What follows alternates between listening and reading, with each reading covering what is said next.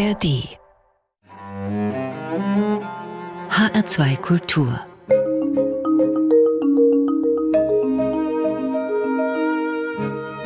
Doppelkopf Heute am Tisch mit Dietlind Grabe-Bolz. Sie war langjährige Gießener Oberbürgermeisterin, ist langjährige künstlerische Partnerin des Liedermachers Frederik Wahle, Musikerin, Pädagogin, Politikerin und neue erste Vorsitzende des Hessischen Literaturrats. Gastgeberin ist heute Christiane Hillebrand. Erstmal herzlich willkommen, Dietlind Grabe-Bolz. Ja, guten Tag. Die Musik interessiert Sie schon sehr, sehr lange, darüber sprechen wir später, aber auch die Literatur liegt Ihnen am Herzen. Was für ein Buch lesen Sie zurzeit? Ich lese gerade ein Büchlein von Annie Ernaux, Das andere Mädchen. Mhm. Haben Sie viel Zeit zum Lesen? Kommen Sie dazu? Ich komme im Alltag leider immer noch zu wenig zum Lesen, aber wenn ich unterwegs bin im Urlaub und äh, da vertiefe ich mich schon gerne in Bücher. Das gehört einfach dazu. Das gehört unbedingt dazu. Das ist Urlaub ohne Bücher geht nicht. Jetzt sind Sie erste Vorsitzende des Hessischen Literaturrats. Stellen Sie doch erst mal diesen Literaturrat näher vor. Was genau ist der Hessische Literaturrat? Was macht der? Der Hessische Literaturrat ist Dachverband und Interessenvertretung für literarische Vereine und Institution und er ist auch Mittler zwischen Literatur, Gesellschaft und Politik. Förderer natürlich für das und von dem literarischen Leben in Hessen. Und dazu gibt es ganz verschiedene Schwerpunkte, unter anderem den Gemeinschaftsstand auf der hessischen Buchmesse, auf der Frankfurter Buchmesse, es gibt Stipendienprogramme, sehr spannende Stipendienprogramme für junge AutorInnen. Und es gibt natürlich den bald stattfindenden Tag für die Literatur, bei dem ja auch der HR2 eine ganz bedeutende Rolle spielt. So ein Tag für die Literatur. Es gibt so viele Veranstaltungen, die da angeboten werden. Lesungen, auch Führungen. Also, dass man einfach auch mal einen Schriftsteller, eine Schriftstellerin kennenlernt über Städteführungen. Ja, es gibt zum Beispiel hier in Gießen eine Henriette Fürth-Führung und nicht nur in Gießen, sondern es gibt auch anderswo Führungen. Also es gibt ganz unterschiedliche Arten von Veranstaltungen, was Sie sagen, Lesungen, Führungen und sicherlich auch Veranstaltungen, in denen auch Musik nochmal eine Rolle spielt. Da ist, glaube ich, der Kreativität überhaupt keine Grenze gesetzt. Auf was freuen Sie sich da am meisten? Also ich bin ganz gespannt, weil ich ja das erste Mal so ganz bewusst zumindest den Tag für die Literatur erleben werde. Und ich freue mich für mich natürlich auf die Veranstaltungen, die ich besuchen werde, aber ich freue mich überhaupt für die Menschen, die an Literatur interessiert sind oder auch herangeführt werden an Literatur, dass sie so ein vielfältiges, großes Angebot haben, was wirklich ganz vielen unterschiedlichen Interessen gerecht wird und auch in allen Teilen des Landes ist, nicht nur in den großen Städten, sondern eben auch im ländlichen Raum. Lesen und Literatur ist ja auch wichtig für Teilhabe, für Bildung und wichtig ist auch, dass man junge Menschen anspricht. Ich zum Beispiel werde zu einer Veranstaltung gehen mit der Titanic-Chefredakteurin hier in Gießen. Da könnte ich mir vorstellen, dass da auch viele junge Menschen Interesse daran haben. Mhm. Ja, und wie Sie schon sagten, das Schöne ist, es gibt überall in Hessen etwas, da muss man einfach mal schauen, das Programm besorgen und ähm, blättern und sich dann das Passende raussuchen. Ja.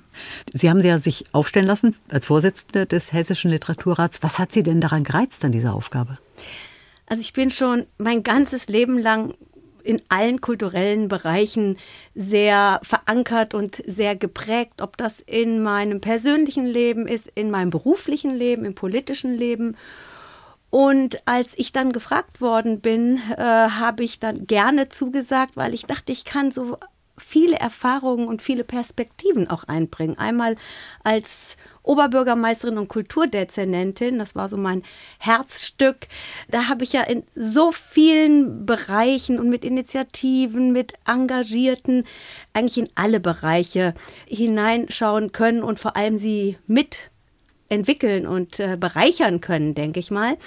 Und dann beruflich war ich über 20 Jahre an der Volkshochschule als hauptamtliche pädagogische Mitarbeiterin für kulturelle Bildung tätig. Ich habe Germanistik und Musik studiert, also auch da etwas vorbelastet.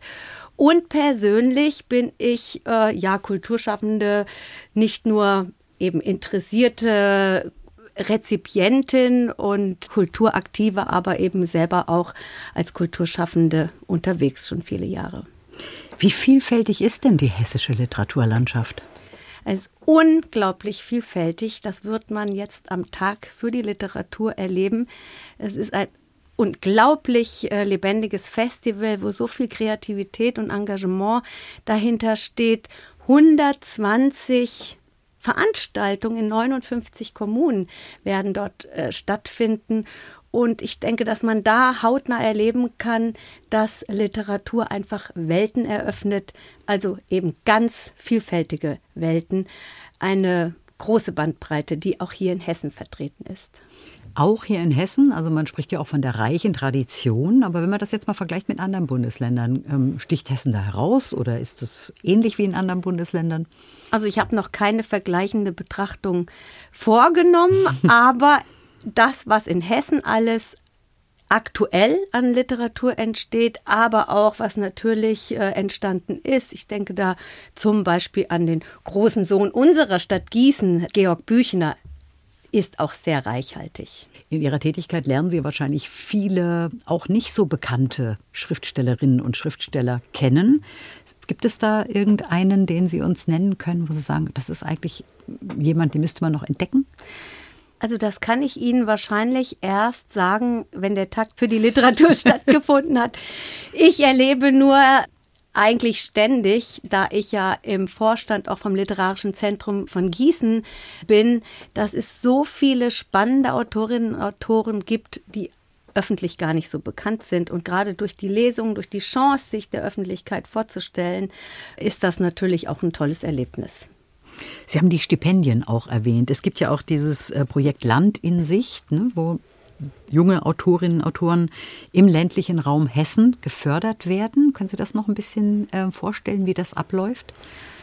Ja, äh, Land in Sicht hat ja zur Aufgabe, einmal junge AutorInnen zu fördern, zu unterstützen und gleichzeitig den ländlichen Raum zu stärken diese beiden äh, Faktoren kommen da, finde ich, in idealer Weise zusammen. Und jetzt demnächst äh, läuft die Bewerbungsfrist ab. Es bewerben sich dort immer eine Reihe von jungen AutorInnen und unsere bestimmt auch schwierige Aufgabe ist es, aus diesen Bewerbungen dann einige wenige auszuwählen und die dann aber auch vorzuschlagen, weil äh, im Endeffekt entscheiden die Städte und ja Gemeinden, die dann eine solche Autorin oder einen Autoren aufnehmen.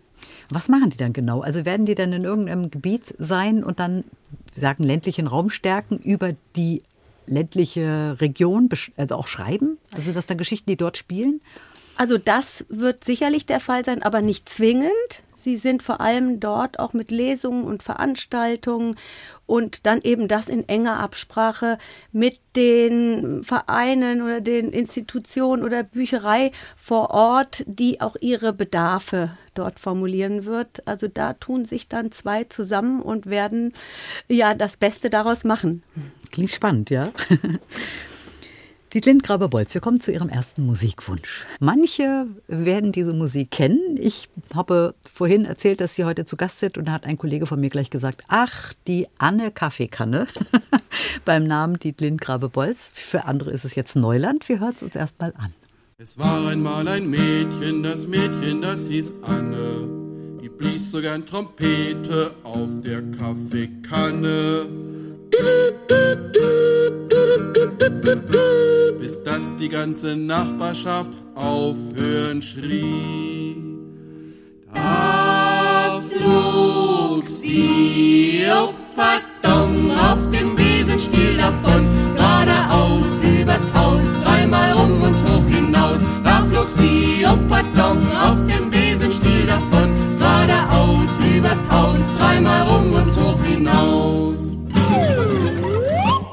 Dann kam sie an den Nordpol und was war denn da?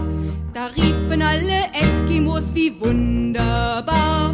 Und einer sprach, gemach, gemach, die Anne kocht uns Lebertran an jedem Tag. Da flog sie, oh Pardon, auf dem Besenstiel davon, geradeaus übers Haus, dreimal rum und hoch hinaus. Pardon, auf dem Besenstiel davon, geradeaus übers Haus, dreimal rum und hoch hinaus. Dann kam sie in die Wüste, und was war denn da? Ein riesengroßer Löwe, der hungrig war. Und da sprach er, ich mag dich sehr, ich habe dich zum Fressen gern, komm doch ein Stückchen näher. Da flog sie, pardon, auf dem Besenstiel davon, geradeaus übers Haus, dreimal rum und hoch hinaus. Da flog sie, pardon, auf dem Besenstiel davon, geradeaus übers Haus, dreimal rum und hoch hinaus. Dann kam sie in die Alpen und was war denn da? Da traf sie auch die Heidi, die beim Almöhi war. Sie sprach zu ihr, komm flieg mit mir. Doch Heidi sprach, ich war schon weg, drum bleib ich lieber hier. Da flog sie, oh pardon, auf dem Besenstiel davon, geradeaus übers Haus, dreimal rum und hoch hinaus. Da flog sie, oh pardon, auf dem Besenstiel davon, geradeaus übers Haus, dreimal rum und hoch hinaus. Dann kam sie in den Schwarzwald und was war denn da? Da sprach ein Oberförster in strohblondem Haar. Du bist genau die richtige Frau. Du bringst mir die Pantoffeln für die Tagesschau. Da flog sie, pardon, auf dem Besenstiel davon, geradeaus übers Haus, dreimal rum und hoch hinaus. Da flog sie, oh pardon, auf dem Besenstiel davon, geradeaus übers Haus, dreimal rum und hoch hinaus. Sie kam nach Wanne Eickel und was war denn da? Der kleine Hansi Heinemann, der einsam war. Er sprach zu ihr, ich flieg mit dir, nimm diese Kaffeekanne als Geschenk von mir. flogen sie, oh pardon, auf dem Besenstiel davon, geradeaus übers Haus, dreimal rum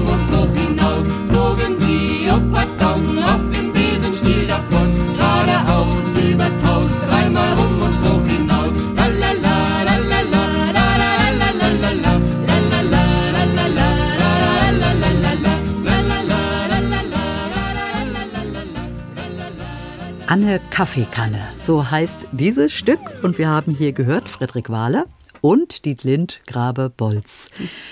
Dietlind Grabe-Bolz heute zu Gast im Doppelkopf in H2 Kultur. Die Anne Kaffeekanne haben sie sich gewünscht. Und ich habe es vor dem Stück schon gesagt, Manche sagen auch, ach, da kommt ja die Anne Kaffeekanne. Sie werden mit diesem Stück schon irgendwie zusammengebracht. Die Zusammenarbeit mit Frederik Wahle habe ich vorhin schon mal erwähnt. Wie sind Sie zueinander gekommen? Frederik Wahle ist ja auch ein Liedermacher hier in der Region aus Mittelhessen, wohnt in der Nähe von Gießen. Sie sind in Gießen aufgewachsen. Trotzdem ist es nicht selbstverständlich, dass Sie zusammen Musik machen. Wie kam das? Ja, das war ein großer Glücksfall in meinem Leben. In meinem Germanistikstudium habe ich Friedrich Fahle kennengelernt, der in der Linguistik als Assistent tätig war. Wir waren gemeinsam auf einem Wochenendseminar und zu später Stunde hat es so stattgefunden, dass wir angefangen haben zu singen, Musik zu machen. Und daraufhin hat er mich gefragt, ob ich nicht Interesse hätte, vielleicht bei seiner damals noch Schallplatte mitzusingen. Und das war der Beginn einer wunderbaren Freundschaft und natürlich auch ein, eines wunderbaren gemeinsamen Musizierens. Und das machen Sie ja bis heute. Bis heute, das ist jetzt schlappe 40 Jährchen her, dass wir uns kennenlernten und bis heute sind wir zusammen unterwegs bei Konzerten, bei Veranstaltungen und Ja, es wird auch nochmal die ein oder andere CD produziert. Das äh, ist auch immer noch relevant.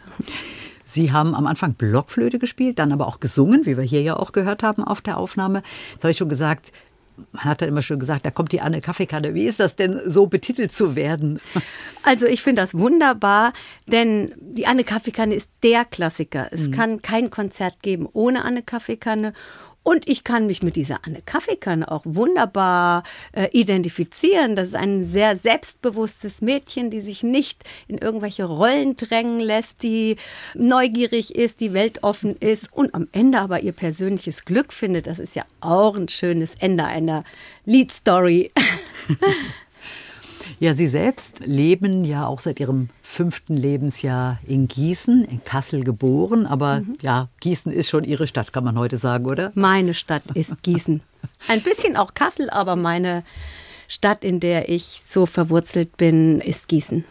Warum? Was macht diese Stadt zu Ihrer Stadt? Also natürlich, weil Sie jetzt schon so lange leben, aber was lieben Sie an dieser Stadt? Diese Stadt ist nicht zu groß, so dass man sich immer wieder trifft mit Menschen, auch zufällig. Die Stadt hat ein unglaublich vielfältiges Angebot, auch gerade im Bereich Kultur. Und sie ist, und das macht die Stadt auch so sehr lebendig, eben sehr von ihren Hochschulen, von der Universität, von der Technischen Hochschule geprägt. Es sind so viele junge Leute und es gibt immer wieder neue kreative Anstöße hier und neue Entwicklungen. Das finde ich sehr faszinierend an unserer Stadt. Ich weiß nicht, ob es heute noch gilt, aber es war ja lange die Stadt mit der höchsten Studentendichte.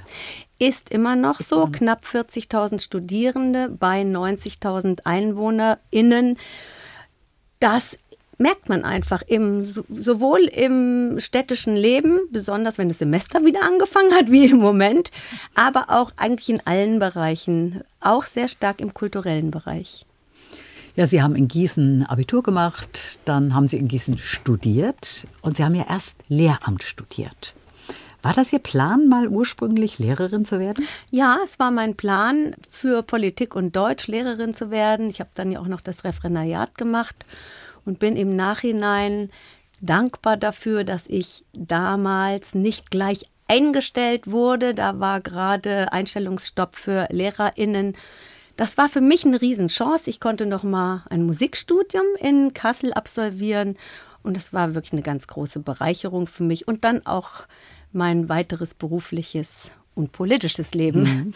Gießen als Kulturstadt, haben Sie schon erwähnt, aber Studentenstadt auch. Wie haben Sie Ihre Studierendenzeit hier erlebt in Gießen? Ach, gerade dieser Tage, als die jungen Studierenden sich hier durch die Stadt bewegt haben, da wurde ich fast wieder ein bisschen wehmütig. Es war so wunderbar. Man hat irgendwie jeden Tag neue Menschen, neue Leute kennengelernt. Ich war viel unterwegs, ich war immer politisch aktiv. Ich habe in der Wohngemeinschaft gelebt und es war einfach, wir waren da auch, hatten heftige politische Diskussionen, ganze Nächte hindurch. Und ich habe natürlich als eine Riesenchance es gesehen, so viel lernen zu dürfen äh, im Fachbereich Politik, im Fachbereich Germanistik. Also das war eine unglaublich spannende Zeit und ich bin heute noch dankbar dafür, dass man so eintauchen konnte in Wissenschaft, aber eben auch in all das, was zum Studierendenleben dazugehört. Und in dieser Zeit, da haben Sie auch Musik gehört und einen Musikwunsch haben Sie uns mitgebracht, der damit verknüpft ist. Erzählen Sie mal. Ja, ich habe in der Frauenwohngemeinschaft gewohnt und wir hatten den Hit den haben wir manchmal hundertmal hintereinander gehört. Da haben die Wände gewackelt, so laut haben wir den gedreht und immer mitgesungen. Und wir, ja, der hat uns irgendwie sehr verbunden und das war, glaube ich, auch sehr Zeitgeist. Neue Männer braucht das Land. Ja, das haben wir gedacht und äh, wir waren ja auch neue Frauen mit unseren Vorstellungen vom Leben und wo es hingehen soll. Und das war wirklich wunderbar, wenn wir dann mit dem R4 durch die Gegend sind. Der hat auch gewackelt, wir alle drei haben mitgeschmettert. Und ja, das hat schon richtig Spaß gemacht. Dann haben wir das doch jetzt mal. Neue Männer braucht das Land. Ina Deta.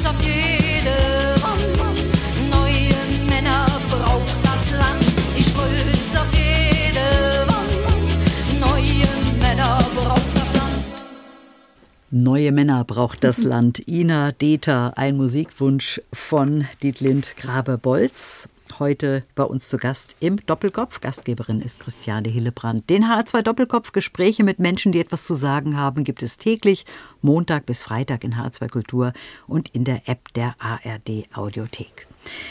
Dietlind Grabe-Bolz, Sie haben, Politik haben wir bisher ausgespart, aber Sie haben es schon anklingen lassen. Das ist natürlich ein ganz wichtiger Teil in Ihrem Leben. Sie haben sich schon sehr früh auch politisch engagiert. Dieses Interesse entwickelt sich ja allmählich. Wie war das bei Ihnen? Ist in der Familie immer Politik schon wichtig gewesen? Hat das eine große Rolle gespielt? Ja, in allen Generationen, angefangen von meiner Oma, die sehr aktiv war als Antifaschistin in der NS-Zeit. Meine Eltern beide, mein Vater war politisch sehr aktiv, meine Mutter aktive Gewerkschafterin und bei uns verging eigentlich kein Tag, wo nicht über Politik gesprochen und diskutiert wurde. Insofern bin ich da sehr stark sozialisiert in diese Richtung und dann habe ich auch sehr früh angefangen, mich selbst zu organisieren. Mhm. Sie sind 1976 in die SPD eingetreten und dann ging es eigentlich Schlag auf Schlag. Dann hat sich so eine richtig politische Karriere entwickelt bis hin zur Oberbürgermeisterin. Das war, glaube ich, äh, kann ich mir vorstellen, nicht geplant, ähm, einmal Oberbürgermeisterin zu werden, oder? Ja, genauso. Im Nachhinein sieht es so aus, als wäre das so folgerichtig gewesen, aber es gab keinerlei Karriereplanung von mir. Es hat sich so gefügt, es hat sich so entwickelt und ich bin heute sehr dankbar dafür, dass es sich so entwickelt hat und ich diese Chance bekommen habe, an der Spitze der Stadt zu stehen. Das heißt, äh, wer hatte die Idee, Sie vorzuschlagen? Ja, das war dann aus meiner SPD-Fraktion heraus. Ich war ähm, Fraktionsvorsitzende. Es standen die Oberbürgermeisterwahlen an und da wurde ich gefragt und ich brauchte natürlich eine ganze Weile Bedenkzeit, weil das ist eine große Lebensentscheidung. Das verändert das Leben kolossal. Aber dann habe ich mich dafür entschieden und das war auch gut so. Und Sie haben es geschafft, Sie sind gewählt worden.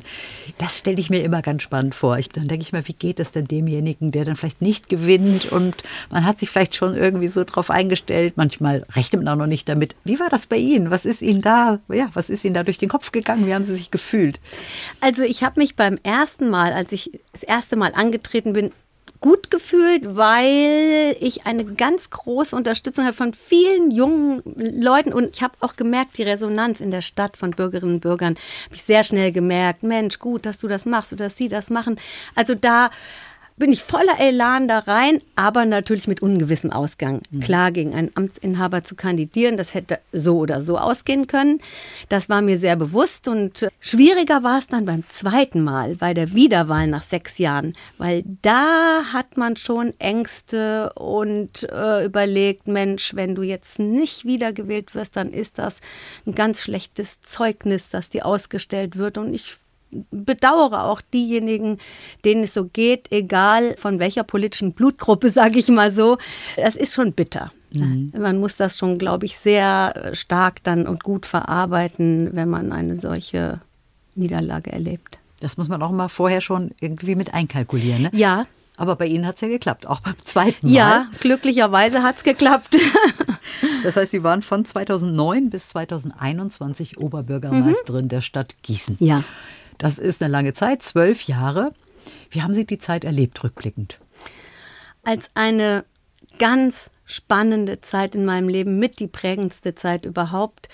Ich durfte so viel in meiner Stadt nochmal neu erfahren, neu lernen und jeden Tag eigentlich neu lernen. Und ich durfte, das ist auch eine ganz große Chance, natürlich vieles mit beeinflussen, vieles mitentscheiden, viele Weichen stellen und sehr viel mit Menschen und Institutionen, Vereinen zusammenkommen und auch mit denen gemeinsam vieles entwickeln oder eben einfach auch äh, da sein, die Stadt repräsentieren. Ist ja sehr vielfältig äh, der Aufgabenbereich und ich habe da, ich bin sehr, sehr dankbar für diese Zeit. Nennen Sie uns doch mal Beispiele. Also es gibt ja bestimmt auch so Herzensprojekte. Sie entscheiden mhm. ja nicht alleine und stoßen nicht alleine Dinge an, aber es gibt ja bestimmt Herzensprojekte, wo man sagt, das ähm, wollte ich gerne durchbringen und es ist mir geglückt. Gibt es da ein, zwei Beispiele?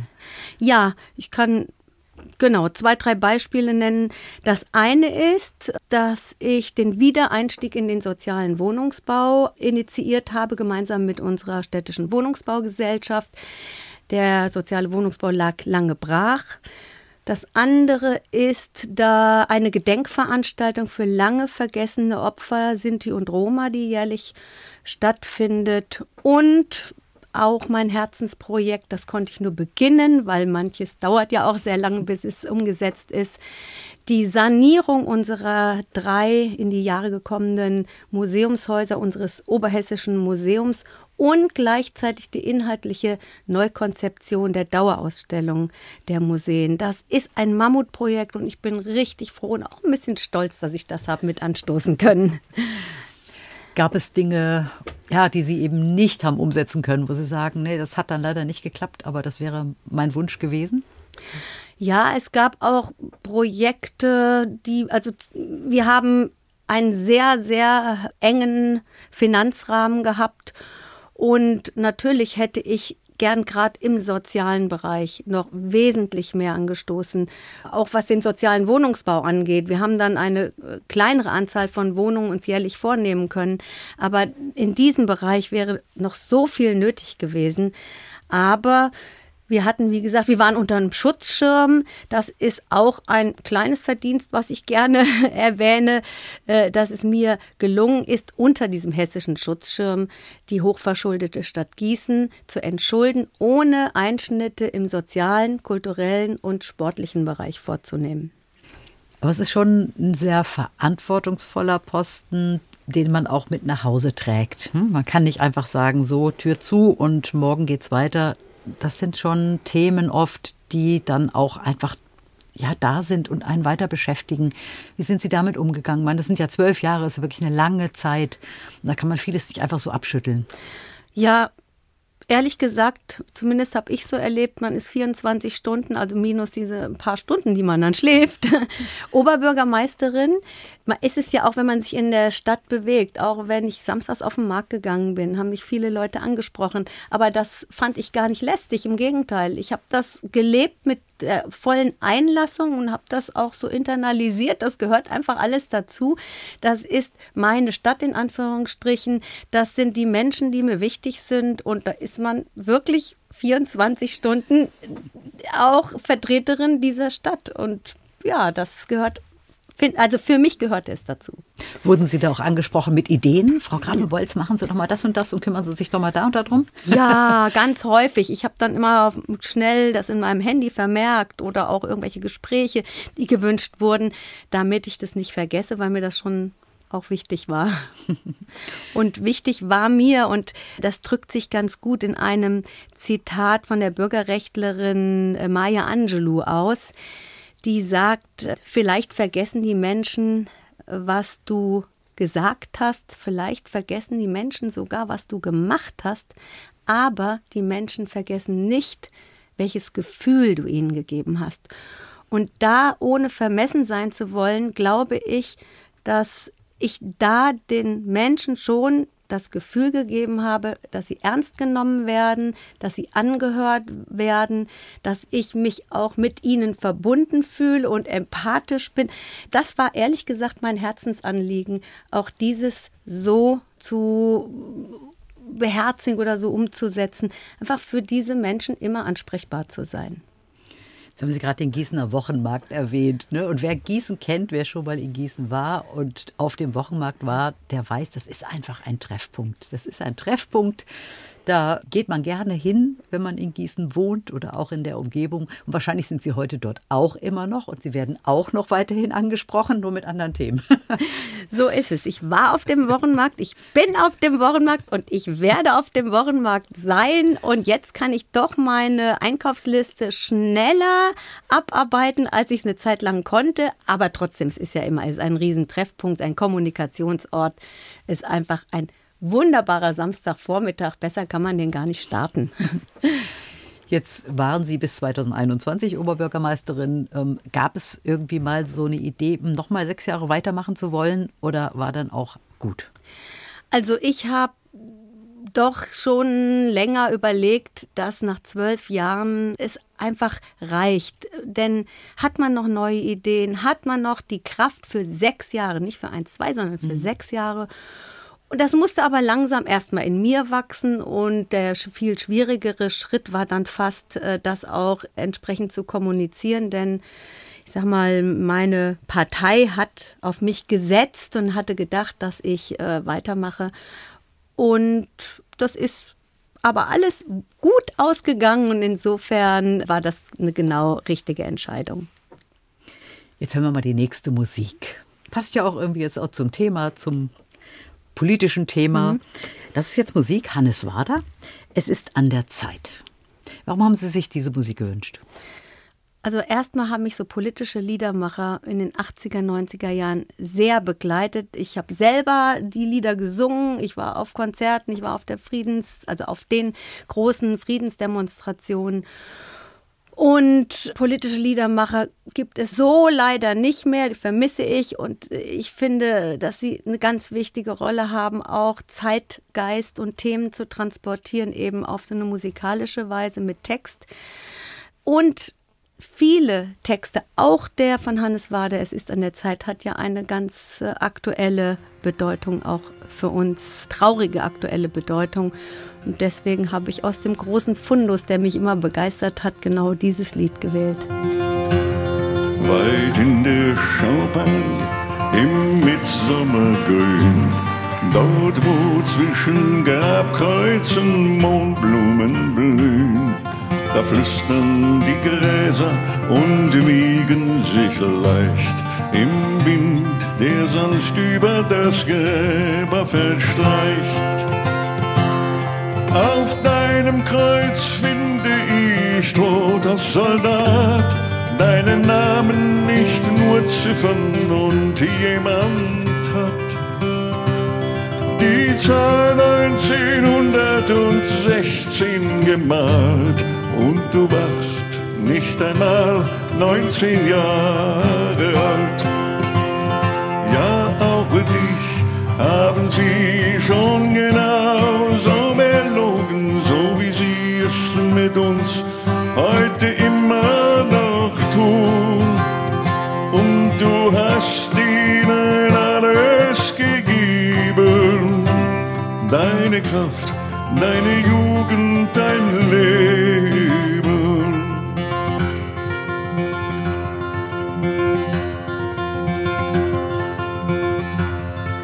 Du toter Soldat mal ein Mädchen geliebt? Sicher nicht, denn nur dort, wo es Frieden gibt, können Zärtlichkeit und Vertrauen gedeihen. Was Soldat, um zu sterben, nicht um jung zu sein? Vielleicht dachtest du dir, ich falle schon bald, nehme mir mein Vergnügen, wie es kommt, mit Gewalt. Dazu warst du entschlossen, hast dich aber dann vor dir selber geschämt und es doch nie getan. Ja, auch dich haben sie schon genauso belogen, so wie sie es mit uns heute immer noch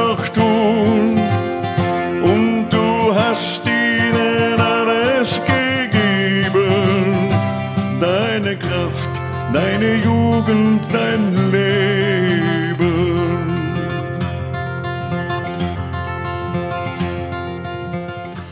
Es ist an der Zeit. Hannes Wader, ein Musikwunsch von Dietlind Grabe-Bolz, die heute zu Gast ist im Doppelkopf in HR2 Kultur.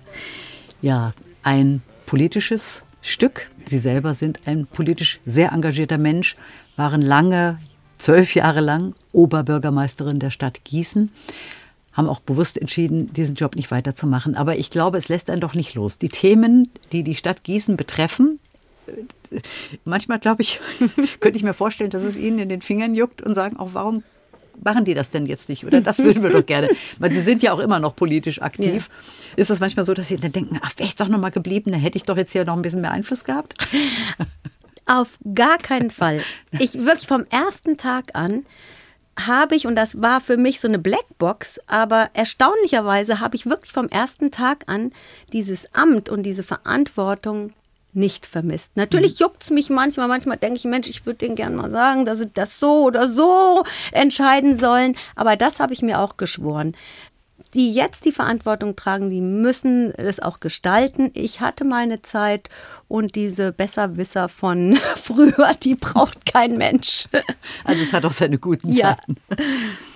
Aber wenn wir nochmal an die Zeit zurückdenken, Sie waren ja in verschiedenen Aufsichtsräten auch im Rahmen Ihrer Position als Oberbürgermeisterin, zum Beispiel im Aufsichtsrat des Stadttheaters Gießen. Das ist ja nun auch eine ganz wichtige kulturelle Institution. Gehen Sie heute noch gerne hin? Welches waren da genau Ihre Aufgaben? Also rein formal betrachtet sind ja die Aufgaben des Aufsichtsrats die Kontrolle, die Überwachung, die Beratung der Geschäftsführung. Und das hat sich konkret so dargestellt, dass man im Aufsichtsrat mit der Intendantin ganz vieles beraten hat. Natürlich den Wirtschaftsplan, das sind die Rahmenbedingungen, die für das Stadttheater ganz entscheidend sind aber es waren auch Themen, natürlich Spielplan und äh, Kooperation, Weiterentwicklung des Stadttheaters, auch Personalia, auch bauliche äh, Fragen. Also ganz vielfältig sind die Themen, mit denen man sich dort beschäftigt hat. Aber man hat natürlich auch so einen intensiven Einblick bekommen in das Theaterleben und das, was eben die Bedingungen für Theater ausmacht. Und gerade als Aufsichtsratsvorsitzende hatte ich nochmal eine ganz enge Verbindung und Absprache natürlich auch mit der Intendantin, musste auch zustimmen bei zum Beispiel der Besetzung des Generalmusikdirektors.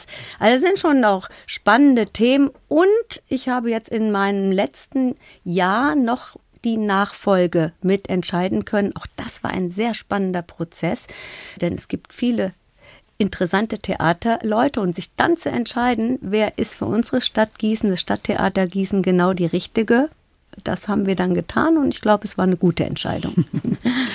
Ja, und es ist dann Simone Sterr geworden, die neue Intendantin am Stadttheater Gießen. Ja, das sind wichtige Entscheidungen. Und es ist ja auch ein kleines Haus, das aber eine ganze Menge auf die Beine stellt. Ja, es ist ein Dreispartenhaus und äh, hat ein kleines Haus, ein großes Haus. Also dieses Stadttheater ist eigentlich so der kulturelle Nukleus hier für die ganze Region, Stadt- und Landkreis Gießen und sogar weit darüber hinaus. Also ohne Stadttheater mag ich mir unsere Stadt gar nicht vorstellen, weil hier werden natürlich, das ist auch äh, sehr international welche Musiker dort tätig sind und was dort immer wieder an neuen Ideen produziert wird. Auch die Kooperationsbeziehungen mit Schulen, mit Kitas, mit Uniklinikum und so weiter. Das ist also so vielfältig. Ich könnte eigentlich jede Woche mindestens einmal äh, ins Stadttheater gehen oder zu Veranstaltungen gehen, weil es wirklich sehr, sehr facettenreich ist. Interessiert Sie da mehr das Schauspiel oder das Musiktheater? Alles. Alles. alles. Ich will alles und noch viel mehr. Nein, also mich interessieren wirklich alle drei Sparten und auch äh, die kleineren Inszenierungen im kleinen Haus. Ja. Schauen Sie sich alle Premieren an? Ich versuche es, aber ich schaffe es nicht immer, weil das Leben bietet ja noch viele andere Möglichkeiten. Äh, ich versuche aber die Premieren anzuschauen, weil ich besonders interessant finde, wenn noch nichts besprochen ist, wenn man das noch so auf sich wirken lassen kann. Was ich auch ganz spannend fand, dass Sie im Beirat zur Benennung von Straßen und Plätzen waren. Ja. Das ist ja vielleicht eine kleine Tätigkeit, aber irgendwie kann ich mir vorstellen, auch eine ganz nette. Eine kleine, aber wichtige Tätigkeit, denn hier geht es ja darum, Straßen zu benennen nach Menschen, nach Persönlichkeiten, die unsere Stadt geprägt haben und die Geschichte geschrieben haben in der Stadt, die auch zum Gedächtnis der Stadt gehören. Und das ist nicht so ganz ohne, das zu entscheiden.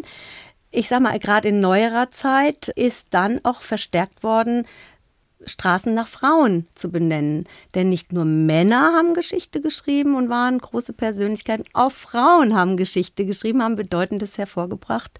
Und ich nenne ein Beispiel, das war mir ein riesiges Anliegen und diese Straße wird demnächst erst überhaupt erschlossen, ist aber schon beschlossen, dass sie nach Anna Mettbach, einer Auschwitz-Überlebenden Sintessa, die hier viele Jahre als Zeitzeugin unterwegs war, benannt wird. Und da kriege ich jetzt noch Gänsehaut, wenn ich an diese wunderbare, so agile Frau, leidenschaftliche Frau denke. Und ich freue mich so sehr, dass ich das noch mit beeinflussen konnte, dass Anna Mettbach verewigt wird in einem Straßennamen. Wie geht man denn da vor? Gibt es da einen Katalog mit vielen Ideen, also mit Menschen, die hier ja, in, Ja. Gießen irgendwie zu tun hatten und dann müssen sie entscheiden, wer in Frage kommt? Richtig, jeder Bürger, jede Bürgerin hat ein Vorschlagsrecht. Da gibt es ganz eine ganze lange Liste mit Vorschlägen und dann gibt es eine Kommission eben, in der sowohl politische Vertretungen als auch Fachvertretungen, der Stadtarchivar und andere eben eher fachliche Vertretungen sitzen und dann wird manchmal schon sehr heftig diskutiert. Aber in der Regel ist man sich auch schnell einig. Jetzt sind Sie seit zwei Jahren nicht mehr Oberbürgermeisterin der Stadt Gießen. Was machen Sie jetzt? Ach, ich, wie gesagt, das Leben ist so bunt und vielfältig, dass ich ja versuche, all diese Interessen, die ich habe, unter einen Hut zu bringen. Aber ganz wichtig ist mir nach wie vor die Musik. Ich habe jetzt angefangen, sogar noch Akkordeon zu lernen. Aber mein ganz großes Geschenk nach der OB-Zeit ist, dass ich im multikulturellen Orchester mitspielen darf mit der Querflöte. Das ist ein wunderbares Orchester mit ganz unterschiedlichen Menschen aus verschiedenen Kulturkreisen, unterschiedlicher Generationen, geleitet von einem ehemaligen Geiger des Philharmonischen Orchesters Stadttheater, Georgi Kaleitjew. Ja, das ist jetzt ein richtiges Lebensgeschenk für mich, dass ich da noch mal so musizieren darf. Ja, und zum Lesen kommen Sie vielleicht dann auch ein bisschen mehr.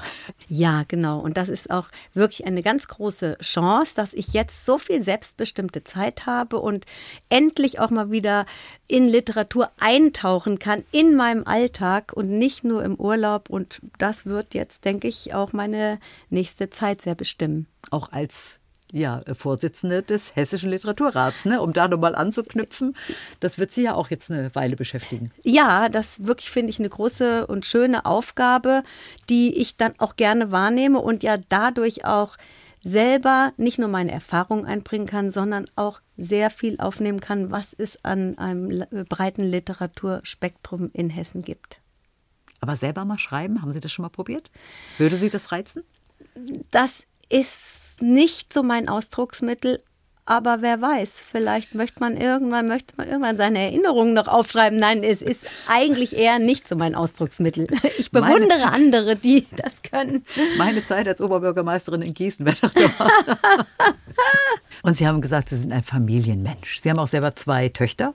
Sind die auch mit Musik, mit Politik, mit Literatur, mit Kultur groß geworden? Das sind sie, aber so Töchter machen ja dann doch, was sie wollen, komischerweise.